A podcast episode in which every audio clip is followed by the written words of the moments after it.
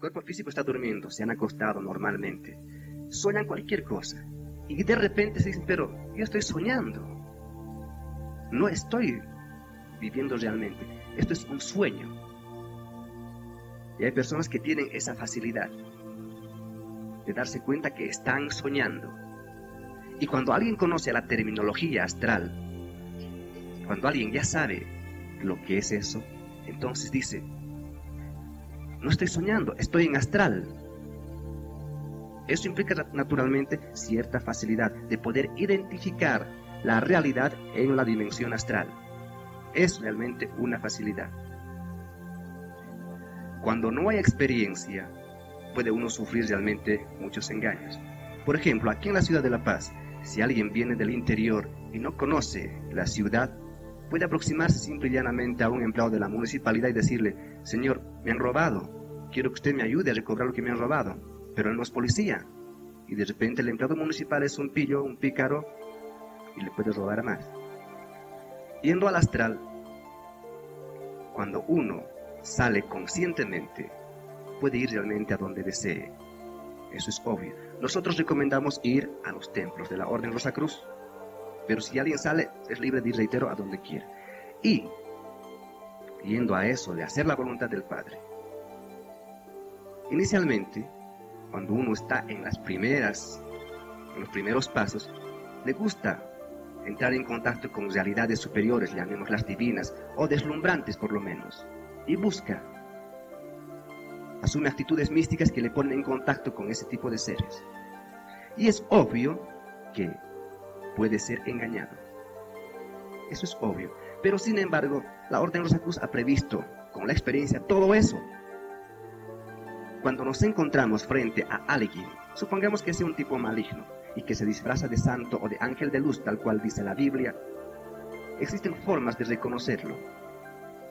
Las formas, los métodos, las claves, las damos ya a los aspirantes, a los practicantes serios.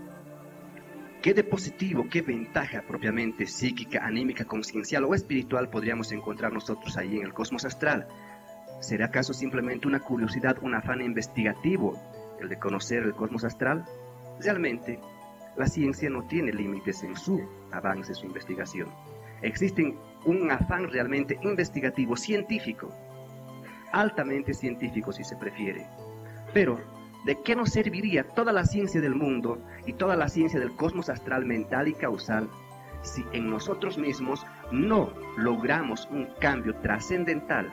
Si nosotros mismos no eliminamos todos aquellos valores que nos inducen al delito, a la mentira, al orgullo, a la ira, a la lascivia, etc.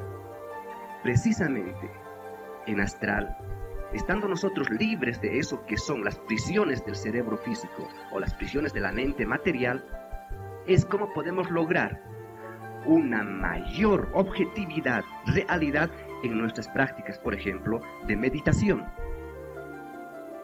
Alguien, por ejemplo, en este mundo tridimensional se esforzaría por recordar sus vidas anteriores.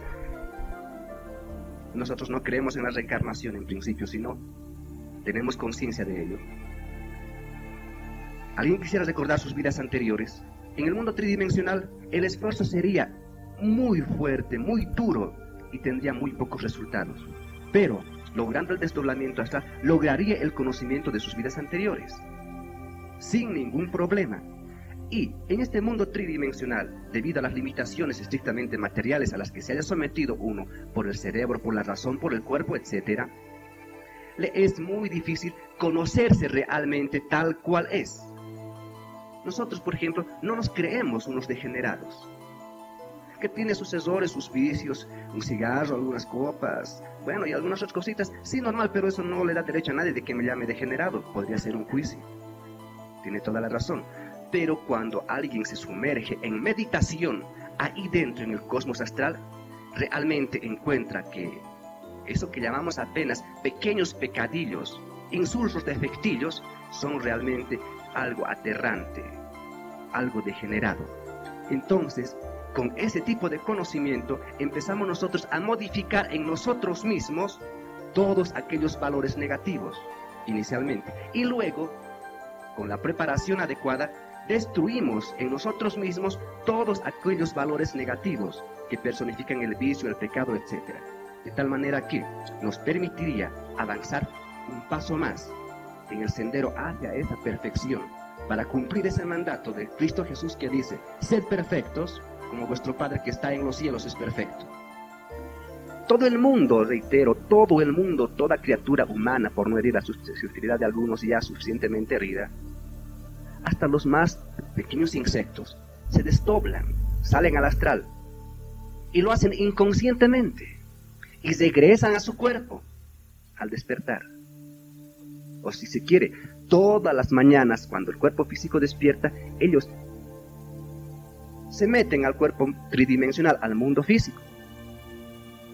Y no pasa nada. Y lo han hecho de una manera mecánica, automática, natural, espontánea, instintiva. ¿Qué podría pasar si uno se sale y se mete conscientemente a su cuerpo? Absolutamente nada. Esos temores que han vertido por el mundo algunos ignorantes, reitero, o algunos interesados, nada tienen de verdad. Los ignorantes porque no conocen. Su inocencia o su ignorancia les valga. Pero hay quienes realmente conocen la realidad del mundo astral. Ciertas sectas religiosas, de carácter es obvio esoterista, conocen. Pero como sus líderes, sus jerarcas, o sus guías, o sus hat sus etc., son simplemente vulgares sombras, no quieren que se les identifiquen astral. Porque si existe un falso profeta que se hace pasar por una divina gracia, o por un Satguru, o por un Maharishi, y es un falso profeta, va a querer que se le descubra, le va a proporcionar los medios para que pueda ser desenmascarado, ¿no? Entonces le va a decir, es peligroso salir al astral, un espíritu loco, inmundo puede meterse a su cuerpo. No intente ese tipo de experimentos. Pero la verdad es que la gente que recibe esa instrucción está siendo engañada. No quiere ese Señor que la gente salga al astral, porque ahí en astral lo va a ver tal cual es. Sin fuego, sin luz, simplemente un comerciante.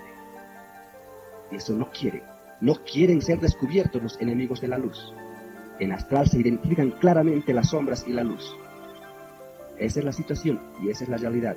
¿Por qué hay gente que se interesa en meter miedo a los aspirantes a la vida consciente? Analicemos, la tercera dimensión corresponde al cosmos físico, cuarta dimensión el cosmos vital, la quinta dimensión, cosmos astral, sexta, mental, séptima, causal, esos cosmos enteros son eminentemente materiales. Y los animales racionales viven en esos niveles. Cuando una persona duerme en el mundo tridimensional, su cuerpo astral paga en la quinta dimensión. Y ahí en la quinta dimensión, si vale la expresión, tiempo, hay un tiempo para que el cuerpo astral duerma. Tal como es arriba, es abajo. Y mientras duerme el cuerpo astral, se desdobla eso que es el animal racional en su cuerpo mental. Entonces va a adquirir una serie de experiencias en el cosmos mental, mecánicamente y automáticamente. Y ahí, en ese cosmos mental, utilicemos nomás la palabra tiempo para entenderlo. Hay un tiempo también para dormir. Recordemos, tal cual es arriba, es abajo.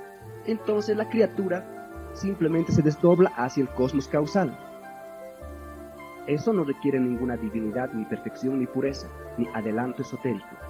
Todo el mundo lo hace,